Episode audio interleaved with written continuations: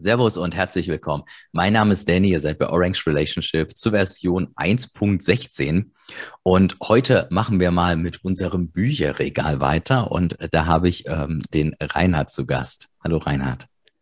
Hallo Danny, danke für die Einladung. Ja, danke, dass du den Weg wieder hierher gefunden hast. Ähm, ja, heute Teil 2. Also für alle die, die den Teil 1 noch nicht gesehen haben, wir haben uns im Teil 1 eher mit ja, Anfängerbüchern beschäftigt, wenn man so sagen will. Und ähm, wir möchten uns heute mal die fortgeschrittenen Bücher anschauen. Und ähm, ja, Reinhard hat dazu einiges gelesen und äh, du, du hast einige, ja, du hast einiges äh, zu sagen zu den Büchern und das hat auch sehr gut und kam auch sehr gut an beim, beim ersten Teil. Und wie gesagt, ich packe die nochmal in die Show Notes. Und ähm, ja, also für all die, die jetzt Reinhard, würdest, würdest du denn sagen, dass man, ähm, wenn man jetzt sagt, okay, ich habe noch nie ein Bitcoin-Buch gelesen und ich bin noch nicht so tief drin, dann wären jetzt die nachfolgenden Bücher sicherlich nicht unbedingt die besten Einsteigerbücher. Also da wäre das dann definitiv schon, dass man dann mal auf das erste Video gucken sollte und sich da ein, zwei mhm. rauspicken, oder? Das würde ich auf jeden Fall so bejahen, ja. Also ähm, ich denke, es kommt auch ein bisschen auf die äh, individuelle Voraussetzung an, was so ein Background man hat. Da kann man sicherlich auch ähm, Bücher lesen, die wir jetzt heute vorstellen, wenn man schon einen gewissen äh, Hintergrund hat. Aber es macht sicherlich Sinn, dass man sich erstmal die Bücher anschaut, die wir im ersten Teil besprochen haben. Ja, okay. Gut. Und wie auch schon beim ersten Teil ähm, werde, werde ich äh, erwähnen, wenn es äh, bei Apricomedia die zu kaufen gibt, ähm, dann gerne supportet gerne die Jungs. Und ähm, ich würde sagen, wollen wir gleich mit dem ersten Buch starten? Starten wir. Äh, starten wir, okay. Äh, das erste Buch auf unserer, in unserem Bücherregal auf der fortgeschrittenen Liste ist äh, 21 Lektionen von Gigi. Und das ist ja so das Buch, was ja quasi den bisher auf diesem Kanal so den meisten Gesprächsstoff hatte. Ich hatte mit meiner Freundin äh, das Buch ja mal angefangen und da haben wir quasi äh, einen Teil davon rausgenommen, den philosophischen Teil war das, meine ich damals. Und ähm, ja, also ist, ist ich habe es tatsächlich ja noch nie selbst komplett gelesen, aber ein sehr, sehr allumfängliches Buch. Aber ähm, äh, gerne, gerne sag uns ein paar Worte zu, zu dem Buch, Reinhard. Ja, genau. Also der Untertitel lautet ja Meine Reise in den Kaninchenbau. Mhm. Ähm, geschrieben hat äh, der Gigi, wie du schon erwähnt hast. Und ähm, ja, ich glaube, die meisten werden ihn inzwischen kennen. Er ist ja Mitgründer vom 21 Podcast und ähm, ja, so ein bisschen der Bitcoin-Philosoph im deutschsprachigen Raum, würde ich jetzt mal sagen. Ich glaube, da, ähm, ja, das, das passt eigentlich ganz gut, weil er den, den Bitcoin ein bisschen aus einer anderen Perspektive sieht und ähm, sein Buch ist tatsächlich ein bisschen so eine, so eine philosophische Abhandlung. Liest sich sehr gut, sind so knapp 140 Seiten, also das kann man mal in einem Nachmittag sich in Ruhe durcharbeiten. Äh, es gibt es auch als Gratis-Hörbuch. Ähm, ist tatsächlich das einzigste Hörbuch eines Bitcoin-Buchs, das ich mir bislang angehört habe, weil man die einzelnen Kapitel eben auch mal so kurz irgendwie zwischenrein anhören kann. Und ja, er gliedert es in drei Teile, in philosophischen Teilen, einen ökonomischen Teil und einen technologischen Teil, jeweils sieben Kapitel. Und ähm, ja, es ist ganz interessant, vor jedem äh, Kapitel bringt er ein Zitat aus Alice im Wunderland, mhm. äh, das sich dann wie, wie so ein roter Faden äh, durch das Buch zieht. Und also ich, ich habe sehr gern gelesen. Ich habe auch das, das englische Original gelesen, bevor das Deutsche dann rauskam. Und ja, also das kann man immer wieder lesen. Das ist einfach so äh, kurzweilig und einfach auch schön geschrieben, sage ich mal. Das ähm, ist wirklich ein empfehlenswertes Werk. Mhm. Und definitiv ja auch deswegen auch in der Liste der fortgeschrittenen Bücher, auch gerade bei diesem philosophischen Aspekt, hat man ja, ähm, hat man ja sehr viel, worüber man dann drüber nachdenken kann. Ne? Also mhm. es, es eröffnet so viele Denkweisen und stellt so viele Fragen, ähm, dass man ja dann eigentlich über das Einzelne, so was ist Bitcoin, halt so tief dann reingeht und eben ich finde, durch, diese, durch diesen philosophischen Ansatz kommst du unfassbar tief. Ja? Das ist ja genau dieses Rabbit Hole-Ding. Deswegen passt es auch genau. sehr, sehr gut zu dem Buch. Zumindestens äh, diesen Teil, den, den ich mal mit meiner Freundin äh, durchgearbeitet habe. Ähm, ist es denn, ist es denn bei dem, bei den zweiten und dritten Teil, du hast ja eben gesagt, mit Ökonomie und Technik, ist es dann äh, trotzdem, ähm, ja, auch trotzdem noch philosophisch angehaucht? Ja, auf jeden Fall. Also es ist dann kein so ein ein Buch, das sich irgendwie in ökonomischen Theorien verliert oder da groß in, in die Technik reingeht, sondern er, er, bleibt der Linie schon treu. Also das ähm, äh, kann man auf jeden Fall ähm, so bejahen. Ja, okay. Ja, cool. Ich denke auch ein Buch, was wahrscheinlich auch die meisten gelesen haben, ist sicherlich noch mit einem Buch, was ja noch kommt bei uns, äh, wahrscheinlich so ein bisschen so diese Pflichtlektüre, also gerade im deutschsprachigen Raum wahrscheinlich. Auf jeden Fall. Ja, also wenn ihr da schon mal das ein oder andere Bitcoin-Buch gelesen habt und äh, ihr Bitdorf oder wie das damals hieß, ne, bei der, wenn ihr sowas gelesen habt und wollt einmal ein bisschen tiefer rein, dann ist 21 Lektionen sicherlich ein sehr gutes Buch. Er schreibt ja übrigens jetzt auch ein zweites Buch, genau, 21 Wege. Ja. Mhm. Da bin ich auch auf jeden Fall gespannt. Das werde ich dann auch definitiv mal lesen. Und das werde ich auch nachholen. Das Ding ist, ich bin halt nicht so eine, so eine Leseratte. Aber ähm, ja, so diese, diese sehr philosophischen, das gefällt mir schon auf jeden Fall sehr gut. Und, und ich mag auch Gigi und ist eine tolle Person und ähm, ja, definitiv. Also gerade wenn man ihn, ihn kennt und auch schon mal irgendwie jetzt vielleicht auf einem YouTube-Video oder in deinem Interview erlebt hat und man liest es dann, dann ja, gibt, ergibt sich einfach ein rundes Bild. Also ja, er hat halt irgendwie so eine ganz spezielle Art und, und holt die Leute auch einfach gut ab, ja. finde ich. Und so ja. durch, ja, er hat auch so eine, so eine humoristische Ader und ähm, das äh, ja, spiegelt sich in dem Buch wirklich gut wieder. Mhm. Das, das nächste Buch auf unserer Liste, muss ich zugeben, ist halt total unter meinem Radar, so drunter weg, ähm, weil habe ich so ehrlich gesagt noch gar nicht großartig gehört und großartig wahrgenommen, nämlich äh, Digital Gold. Und mhm. ähm, wie gesagt, kaum, kaum wahrgenommen.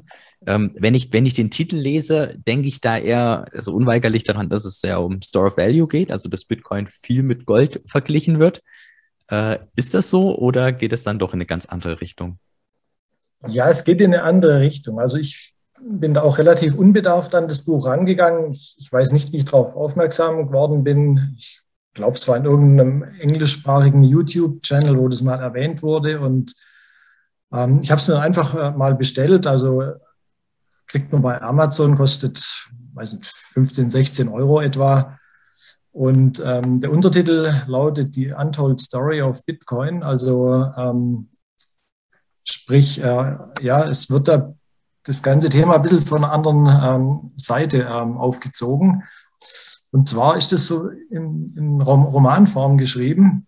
Mhm. Das heißt, ähm, es geht jetzt nicht primär darum, dass erklärt wird, wie Bitcoin funktioniert oder ähm, was Probleme unseres Geldsystems sind oder was es für Wirtschaftstheorien gibt, sondern ähm, der Autor, der Nathaniel Popper, der skizziert die Geschichte von Bitcoin eigentlich anhand der, ja, zum einen anhand der Cypherpunks, also er macht da ein bisschen so eine Rückblende auf die 90er Jahre, wie das Ganze entstanden ist und dann baut er eben quasi ab 2009 ähm, die Geschichte so langsam auf. Also er beginnt mit, mit der ersten Bitcoin-Transaktion da zwischen Satoshi Nakamoto und Hal Finney und äh, führt dann so nach und nach eben diese ganzen ja, Bitcoin-OGs der ersten Stunde dann ein. Also sprich ähm, ja, die Winkelfoss-Zwillinge kommen vor, dann ähm, eben Hal Finney, mhm.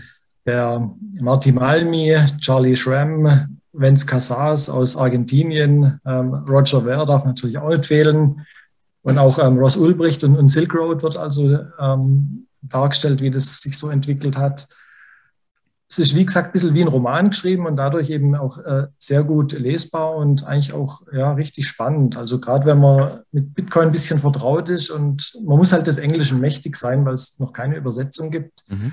Ähm, da hat man eigentlich viel, viel Freude an dem Buch. Und diese 400 Seiten, die ähm, kann man dann quasi regelrecht verschlingen. Okay, cool. Wenn du sagst Roman geschrieben, gibt es jetzt aber keinen Protagonisten, den er damit rein erfindet, der das dann so erlebt? Nee, also er hangelt sich tatsächlich anhand der tatsächlichen Bitcoiner der ersten Stunde da quasi entlang. Also ja, und erzählt diese Geschichte. Ganze, der, ja. Genau, also es, es, macht das Ganze auch ein bisschen interessant, wenn man eben ja, die, Leute schon ein bisschen kennt, zumindest vielleicht schon mal irgendwo gelesen oder gehört hat. Ähm, und ja, also wirklich ein, ein ganz interessantes Buch. Mhm. Okay, das klingt spannend. Finde ich immer cool, wenn solche Thematiken dann eher in so, so einer Romanform ähm, ist vielleicht dann auch mal was für jemanden, der jetzt nicht so der Mega-Bitcoiner ist. Gerade wenn es halt ein bisschen spannender ist, ne, dann liest man es dann doch vielleicht mhm. mal eher und muss sich nicht durchkämpfen. Richtig, ja. Also das, ja, man, man bekommt auch ein bisschen ein Gefühl, so, ähm, was die Motivation so der ersten Bitcoiner war, aber auch mhm. vielleicht die Probleme, die sich ihnen in den Weg gestellt haben und mit denen sie kämpfen mussten. Also ähm, ja, cool. ja, macht Spaß. Das ist cool. Ist ja auch ein Bereich, der irgendwie relativ wenig beleuchtet wird, so, ne? Wenn man jetzt so irgendwie über Bitcoin liest oder so, dann ist es ja doch eher mehr im Hier, anstatt dann, mhm. was hatten denn die Jungs da für eine Motivation? Ja, ja, genau. Und eben auch, ähm, dass er die, diese Cypherpunks ähm, da anfänglich eben so ein bisschen vorstellt, also wo ja quasi die Wurzeln äh, des Ganzen liegen. Ähm, das, da holt er eigentlich den Leser wirklich äh, gut in die Materie mit rein. Mhm. Cool, klingt sehr spannend, sehr schön. Ähm, dann lass uns mal zum nächsten Buch kommen, äh, nämlich The Block Size War. Und das ist ja, es äh, war ja eine Thematik, haben wahrscheinlich auch viele nicht mitbekommen. Auch ich habe das ehrlich gesagt nur so am Rande mitbekommen. Aber also jetzt so, kommen wir definitiv zu diesem fortgeschrittenen Punkt, wenn man sich halt ein bisschen tiefer mit Bitcoin beschäftigt, dann gibt es ja da auch mal immer wieder ein paar Streitigkeiten. Und dieses Buch bildet diese Streitigkeiten ab. Ganz genau. Also da ging es um diesen ähm, Block Size War, eben der 2015 bis 2017 stattgefunden hat. Also War, das klingt jetzt ein bisschen, bisschen dramatischer, wie es tatsächlich war, aber es ging eben äh, darum, dass ähm, einige Bitcoiner meinten, dass die, die Größe der, der Blocks auf der Bitcoin-Blockchain zu klein sei und dass die ähm, deutlich angehoben werden muss. Und ja, dann gab es eben auf der anderen Seite die, die Small Blocker, die diese kleine ähm, Blockgröße unbedingt beibehalten wollten. Und das Interessante dabei ist, dass eben diese, diese Leute, die sich für die größeren Blöcke ausgesprochen haben, waren eigentlich somit die führenden Köpfe der damaligen Bitcoin-Industrie. Also da ist zum Beispiel ähm, Jihan Wu von Bitmain war da dabei oder auch die Digital Currency Group von Barry Silbert, Coinbase mit Brian Armstrong und natürlich Roger Ver. Also schon Leute, die da eigentlich äh, so ein bisschen das Heft des Handelns in der Hand hatten, ähm, hat man zumindest gemeint, aber die Herrschaften mussten ja dann die Niederlage einstecken und die Small Blocker, die hatten sich ja zum Glück durchgesetzt, muss man sagen. Mhm. Ja, das also, war bestimmt eine sehr interessante Zeit, ne? Ja, ja, also das, ähm, das hat man jetzt heute vielleicht ein bisschen aus den Augen verloren, diese ganze Thematik, aber wenn man sich intensiv mit Bitcoin beschäftigt oder beschäftigen will, dann macht es, glaube ich, Sinn, dass man sich ähm, das Buch mal ein bisschen zur Brust nimmt. Es hat ein bisschen über 200 Seiten, also ist jetzt kein, kein riesen Zeitinvest, das man da tätigen muss. Es gibt es halt nur auf Englisch aktuell.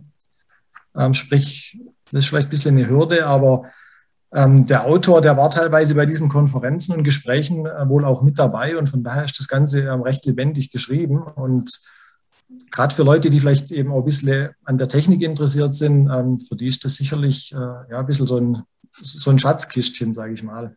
Mhm. Aus heutiger Sicht haben wir ja so ein bisschen, also zumindest aus meiner Sicht, habe ich so das Gefühl, dass so diese Big Blogger schon so ziemlich verschwunden sind. Man hat, mhm. ne, man hat vielleicht immer mal einen, äh, wie dann Elon Musk, der dann sagt, hey, lass doch mal Doge aufdrehen oder so. Einfach die Block-Size erhöhen. Wir können es ja mit Starlink. Äh, ja, gut. Aber ansonsten hast du halt eigentlich, ähm, ich, ich glaube auch gerade mit, mit Lightning und so ist, ist vieles dann doch obsolet geworden. Und man hat einfach verstanden, dass ein dezentrales Netzwerk einfach auch kleine Blöcke braucht und ähm, du ja nicht den riesen Speicher irgendwie vorhalten kannst. Das, das funktioniert halt nicht. Ja, definitiv. Also dann eben auch durch diese Segwit-Geschichte wurde da den Bitblockern auch viel Wind aus den Segeln genommen. Und ja, man hat ja auch gesehen, dann ähm, Bcash hat sich abgespalten und das dümpelt jetzt irgendwo vor sich rum. Also ich glaube, ähm, das war dann schon ein bisschen so ein, Schuss vor den Bug. Und die Leute, die es verstanden haben, die machen, glaube ich, auch keinen äh, Schritt mehr in diese Richtung. Also jeder hat jetzt eingesehen, dass die Bitcoin-Blockchain eben eine kleine Blockgröße braucht und ähm, alles andere ja, ja. Also es ist teilweise auch wirklich, ähm, äh, äh, äh, wirklich auch total irrational, ne? dass du auf dieser, du hast ein Problem und du löst es einfach dann noch mehr mit, mit mehr äh, Kapazität und dann läufst du halt wieder an ein Problem, wo du es wieder mit mehr Kapazität löst. Ja. Also das ist halt äh, totaler Quatsch eigentlich. Und es gibt, äh, es gibt ja dann wirklich auch wenige, die sich da irgendwie ähm, ja jetzt äh, dazu gehörig noch fühlen. Aber ich glaube, das war also 2017, weiß ich noch, aber wie gesagt, ich habe es noch am Rand mitgekriegt, aber das war äh, da, da echt anders. Da, da gab es viele auch so, so in den Telegram-Gruppen, wo ich war und die gesagt haben, nee, das muss da, das ist schon alles zu teuer und wir brauchen da einfach mehr, mehr Block-Size. Ist das das Buch? Reinhard, ist, ist, ist denn das Buch ähm, neutral geschrieben oder ist es eher aus der Sicht eines Bitcoiners geschrieben, der dann halt sagt, oh, da haben sie das und das noch nicht gesehen und äh ähm, es ist ziemlich neutral geschrieben und ich glaube, ähm, das, das macht es auch letztlich lesenswert, weil der Autor da relativ unvoreingenommen an die ganze Sache geht, sondern wirklich ähm, das chronologisch darstellt und die Entwicklung darstellt, ohne da jetzt großartig Partei zu ergreifen. Also das, ähm, das fand ich recht ansprechend. Und mhm. das war sozusagen so die erste richtige äh, Bewährungsprobe für den Bitcoin, weil es hat ja keiner gewusst, was passiert nach der Hardfork mit, mit Bcash dann, wie entwickelt sich das weiter, was passiert mit der Hashrate. Und ja, von daher war das eigentlich eine super spannende Zeit. Mhm. Ja, schon interessant, wenn man sieht, durch wie viele Schlachten Bitcoin schon gegangen ist, was man vielleicht ja gar nicht mitkriegt, ne? Gerade für die, die wahrscheinlich jetzt irgendwie neu eingestiegen sind. Ganz genau. Also ähm, wie gesagt, wer da ein bisschen Interesse an, an Bitcoins Geschichte hat und ähm, ja, da des Englischen mächtig ist, der sollte sich das Buch auf jeden Fall mal anschauen. Also es ist definitiv eine Bereicherung. Ja, cool. Sehr schön. Ähm, rein vom Titel her würde ich denken, dass das nächste Buch keine Bereicherung ist, nämlich The Bitcoin Billionaires. Und wenn ich das so lese, klingt das erstmal für mich so wie, äh, du kannst mit Bitcoin super viel Geld machen und kannst äh, dann bald dein Lambo fahren. Also kauf doch, kauf doch Bitcoin, um Lambo zu fahren. Aber da bin ich ein bisschen auf dem Holzweg wahrscheinlich, ne? Ja, ja, das drängt sich natürlich auf. Also Bitcoin Billionaires ähm, oder Bitcoin-Milliardäre, das geht ja schon so ein bisschen so in Richtung äh, Clickbait oder so. Ähm, ein bisschen ein reißerischer Titel. Aber ähm, wenn man das Buch dann gelesen hat, dann, ja, dann, dann versteht man es eigentlich schon. Also das hat, hat der Ben Messerich geschrieben, der hat ja auch schon das Social Network geschrieben, dieses äh, Buch über Facebook, das ja auch verfilmt wurde. Und ähm, Bitcoin Billionaires ist quasi der Nachfolger. Also es, es, fängt damit an, dass eben die, die Winkelfoss-Zwillinge da den Mark Zuckerberg verklagen wegen ja, dieser Frage, wer hat Facebook erfunden und wer hat es mhm. geklaut und was weiß ich. Mhm. Und ähm, die beiden haben ja dann 65 Millionen Dollar bekommen, ähm, ein Teil in Cash, ein Teil in, in Facebook-Aktien und haben dann eben mit diesem Geld angefangen, Bitcoin zu kaufen, beziehungsweise eine Venture Capital Firma aufzumachen. Und ja, das ist auch wieder so in Romanform geschrieben. Ähm, wirklich, ja, sehr, sehr gut und auch sehr spannend. Also man, man kann da schon dranbleiben. Und ja, das wissen, glaube ich, viele auch gar nicht, dass die Winkelfoss-Zwillinge zeitweilig oder vielleicht immer noch ähm, um die 200.000 Bitcoins hatten. Also die sind eigentlich somit die, die größten äh, Hodler wahrscheinlich nach wie vor in, in dem Bereich. Und ja, die sind halt, ähm, ja, ich glaube, bis, bis 2017 oder so haben, haben sie da gekauft und hatten da dann 200.000 Bitcoin. Also ähm, ist heute ein unvorstellbarer Gegenwert, wenn sie die tatsächlich noch alle haben. Ja, krass, ne? Das ist heftig. Ja, also, das, ähm, es wird dann halt auch beschrieben, die, ähm, wie sie dann eben in, in BitInstant, das war ja diese, dieser erste US-Broker vom Charlie Schramm, der da quasi äh, für, ja, für US-Bürger da Bitcoin gekauft hat und ähm, das ging ja dann auch ein bisschen nach hinten los. Also der Charlie Schramm ist ja dann irgendwann im Gefängnis gelandet, ist dann mit Geldwäschevorwürfen, äh, aber ähm, es ist nicht so, dass er da irgendwie ein Gauner war, sondern er hat halt die ganzen Regularien nicht, nicht richtig beachtet. Also mhm. wurde da so Opfer seines eigenen Erfolges und es kommen auch noch einige andere, ähm, so frühe Bitcoiner vor, wie zum Beispiel der, der Roger Ver wieder oder Eric Voorhees. Ähm, die Mount Gox-Geschichte wird auch ähm, ein bisschen erwähnt. Und ja, cool. Mhm. Also es ist, ja, es beruht auf einer wahren Begebenheit und soweit ich weiß, äh, wird es aktuell auch sogar verfilmt. Ach ja? Aha, ja, also. Okay. Und das Gute ist, es gibt auch eine deutsche Übersetzung. Also da ähm, muss man jetzt nicht irgendwie sein Englisch hervorgraben, sondern das kann man ganz entspannt auch auf Deutsch lesen. Ja, okay, cool. Leider an der Stelle nicht bei Apricot Media. Leider nicht, nee. Aber äh, okay, klingt spannend. Sehr, sehr schön. Cool. Ähm, als nächstes Buch haben wir auf, in unserem Bücherregal Selbstbestimmung durch Mathematik. Und da habe ich gelesen ähm, in, den, in den Notes zu dem Buch, dass äh, dich, sich dieses Buch sehr stark mit äh, gesellschaftlichen Auswirkungen beschäftigt. Und das finde ich ganz spannend, weil häufig äh, gibt es gibt ja so dieses Bitcoin fixes this und äh, dass dann viele sagen, ja, wie soll denn jetzt ähm, äh, keine Ahnung Bitcoin die horrend hohen äh, Staatsausgaben äh, fixen und so und das verbinde ich jetzt zumindest, wenn ich das lese, mit gesellschaftlichen Auswirkungen, dass man dann halt auch mal so guckt und, und dann vielleicht auch so ein bisschen versteht, wie denn Bitcoin auch andere Bereiche fixen könnte, außer sein eigenes Portfolio. Genau, also das, das Buch wurde vom, vom Knut Swanholm geschrieben. Der eine oder andere kennt ihn vielleicht. Der hat auch ähm, bei YouTube einige sehr sehenswerte Videos. Und da gibt es auch diese, ähm, diesen zweiten Teil unabhängig neu gedacht. Also es macht auch absolut Sinn, dass man beide Bücher liest. Ähm, gibt es für 12,50 Euro bei Apricot. Sind jeweils so knapp 110 Seiten. Also kann man auch ganz bequem im Nachmittag äh, sich mal durcharbeiten. Und ja, er beschreibt da eben so die, die Hintergründe, auch die äh, sozialen Implikationen, die mit Bitcoin mit sich bringt oder mitbringen könnte. Und der Fokus liegt eben auf Bitcoin als äh, ja, solidem, guten Geld und was für positive Auswirkungen das dann eben für die Menschheit haben kann. Mhm. Und die bauen beide aufeinander auf, die beiden Teile. Genau, und im, im zweiten Teil geht es dann eben auch, ähm, ja, er zeigt ja so ein bisschen auf, in welchen Denkschubladen sich so die Menschen bewegen oder halt auch darin gefangen sind und wie eben die Beschäftigung mit Bitcoin dann dazu führen kann, dass man ja das eben kritisch hinterfragt und dann eben mhm. auch äh, verändern kann. Und ähm, ja, das fand ich sehr gut, weil es eben einen sehr zum Nachdenken anregt. Also ist jetzt ähm, schon durchaus äh, was mit Tiefgang, also wo man dann wirklich auch einen, einen, Profit davon hat für sich selbst, wenn man das mhm. sich liest. Hast du dich da auch immer mal wieder selbst erkannt bei sowas? Könnte ich mir so vorstellen, dass man dann so sagt, oh ja, das, das, das kenne ich, das habe ich auch schon mal gedacht. Ja, definitiv. Also gerade in dem, in dem zweiten Teil unabhängig neu gedacht, ähm, ich glaube, da findet man sich schon das eine oder andere Mal und ähm, ja, fühlt sich dann auch so ein bisschen ertappt oder äh, in seinen Denk- und Handelsweisen.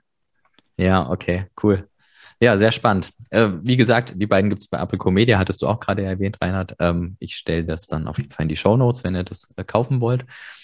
Und ähm, ja, last but not least, wird ja häufig so als Bibel bezeichnet, äh, der Bitcoin-Standard. Vielleicht zuallererst würdest du sagen, das ist die Bibel, das ist unbedingt das, was man zuerst gelesen haben muss? also ich habe mir tatsächlich lange überlegt, ob ich das schon mit in diese Einsteigerbücher mit reinpacke oder nicht. Ähm, ja, wie die Bibel polarisiert das Buch natürlich auch irgendwo. Ähm, ich denke, man sollte es schon gelesen haben. Was ich jetzt ähm, vielleicht für Einsteiger ein bisschen hinderlich finde, ist der schiere Umfang. Also das Buch hat über 400 Seiten und ich glaube, wenn, wenn jemand mit Bitcoin noch keinerlei Berührungen hatte und man knallt ihm dann dieses Buch hin, ähm, da geht dann erstmal der Rollladen ein bisschen runter ich glaube, da packt man sich halt besser so Bitcoin verstehen oder äh, Bitcoin entdecken erstmal und äh, arbeitet das durch.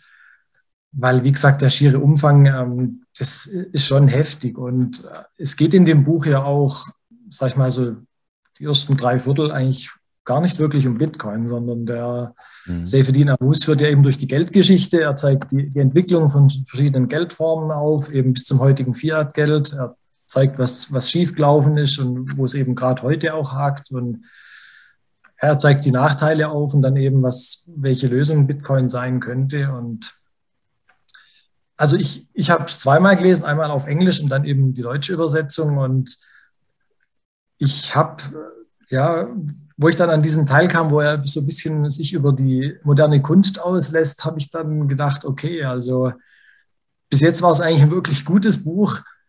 Aber da driftet es dann teilweise doch so ein bisschen ja, ins Unsachliche und auch ein bisschen ins Polemische ab. Und in meinen Augen nimmt es dem Buch ein bisschen ein Stück seiner Glaubwürdigkeit. Also lesenwert ist auf jeden Fall, ähm, aber ja, der Seyfedin Mus ist eben ein bisschen ein, ja, eine streitbare Persönlichkeit, um es mal mhm. vorsichtig zu formulieren. Ja, Wer ja. gesehen hat oder schon mal gehört hat bei Vorträgen, ähm, ja, er nimmt ja da kein Blatt vor den Mund und zum Beispiel gerade wenn es so Richtung Klimawandel und Energie und so geht, da hat er teilweise auch Ansichten, wo man vielleicht erst mal schlucken muss. Und ähm, ich meine, ich finde es gut, dass es solche Leute gibt, die vieles kritisch hinterfragen, was eben gerade im Mainstream ja vielleicht nicht so gemacht wird. Aber ich kann mir vorstellen, dass es vielleicht äh, Leute gibt, denen das ja ein bisschen sauer aufstößt, wenn sie dann sowas ähm, lesen oder hören. Mhm. Das, das sagen ja leider immer viele mit, mit einer Fußnote zu dem Buch, ähm, dass man ihn dann irgendwie auch als Person so ein bisschen mögen muss. Und das, was du sagst, dass es so manchmal so ein bisschen den, den Wert des Buches nimmt, wenn er dann ja zu polemisch ist. Ja, also er, er kommt manchmal äh, so ein bisschen wie, wie so ein Eiferer oder ein bisschen auch so ein bisschen fanatisch rüber. Und ähm, ich glaube, wenn man ihn, man muss ihn mal irgendwie, wenn es nur auf YouTube oder so ist, in einem Vortrag gesehen haben, dass man einfach ein Bild zu dem Mann bekommt. Und ich glaube, dann, dann liest man das Buch auch ein bisschen mit anderen Augen und ähm, hat auch ein ganz anderes Verständnis dafür. Also ich denke, es ist durchaus ein wichtiges Buch, ähm, aber ich würde es jetzt einem Einsteiger nicht unbedingt empfehlen. Der könnte vielleicht ein bisschen auf dem falschen Fuß erwischt werden. Mhm. Das ist tatsächlich ein Buch, was, was ich auch gelesen habe und ich fand das, ich fand das cool, wie er halt so dass ähm, die Probleme aufzeigt, die halt Geld hat und dann so ein bisschen diese Gedanken äh, für den Leser offen lässt, ähm, wie kann man es denn besser machen? Und erst dann mhm. halt, wie du gesagt hast, dass er erst sehr lange nicht mit Bitcoin, Bitcoin erwähnt und erst dann halt so die, die Lösung und diese, diese Brücken schlägt. Das, das finde ich sehr cool, ähm, gerade wenn man dann vielleicht doch noch nicht so tief im, im Rabbit Hole ist dass man dies, das als, als Lösung für sich erkannt hat. Genau, und äh, ähm, gegen Ende des Buchs oder im letzten Teil, da ähm, hat er auch einige Fragen, die eben so ein bisschen zentral sind. Also äh, ja, wie, wie funktioniert das mit eventuellen Attacken auf Bitcoin? Er schreibt das zum Energieverbrauch, ob, Altcoins eine Gefahr sein können und so die, diese ganzen Sachen. Und ich sage mal, da nimmt er ja auch viel äh, dem Leser, sage ich mal, vielleicht so ein bisschen Bedenken oder Ängste, was, was Bitcoin an sich angeht, also was, was die Gefahren angeht, von denen man vielleicht oft hört oder liest. Und ähm, das finde ich eigentlich ganz gut, diese, ähm, diese Übersicht am Ende des Buches. Mhm. Okay, cool. Ja, klingt spannend. Das war unser Bücherregal der fortgeschrittenen Büchern, äh, Bücher. Total cool. Äh, danke, Reinhard. Auch schön, dass du so ein bisschen da auch in die, in die geschichtliche Entwicklung dann teilweise abgedriftet bist, was halt eben dann die Bücher erzählen und dann eben hergeben, ähm, war spannend und auch einige Sachen, die ich jetzt noch nicht so wusste, die jetzt auch gerade so aus der Frühzeit erzählt hast. Also auf jeden Fall cool. Ähm, ja, brennt dir noch irgendwas auf den Herzen?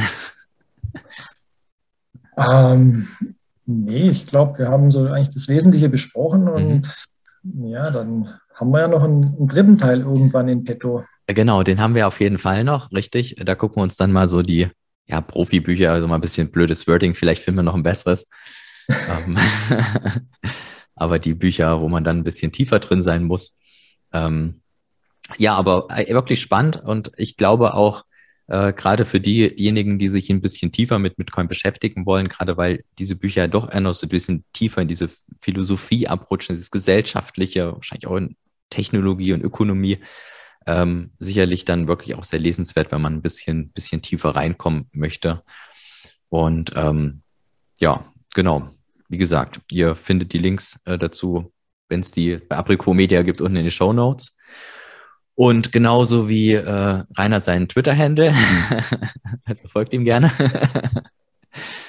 und ähm, ja, und da bleibt mir eigentlich nur ähm, dir nochmal äh, herzlichen Dank zu sagen. Und war wie immer sehr, sehr spannend. Klar, Reinhard. Dann vielen Dank. Bis zum nächsten Mal. Bis zum nächsten Mal. Tschüssi. Ciao.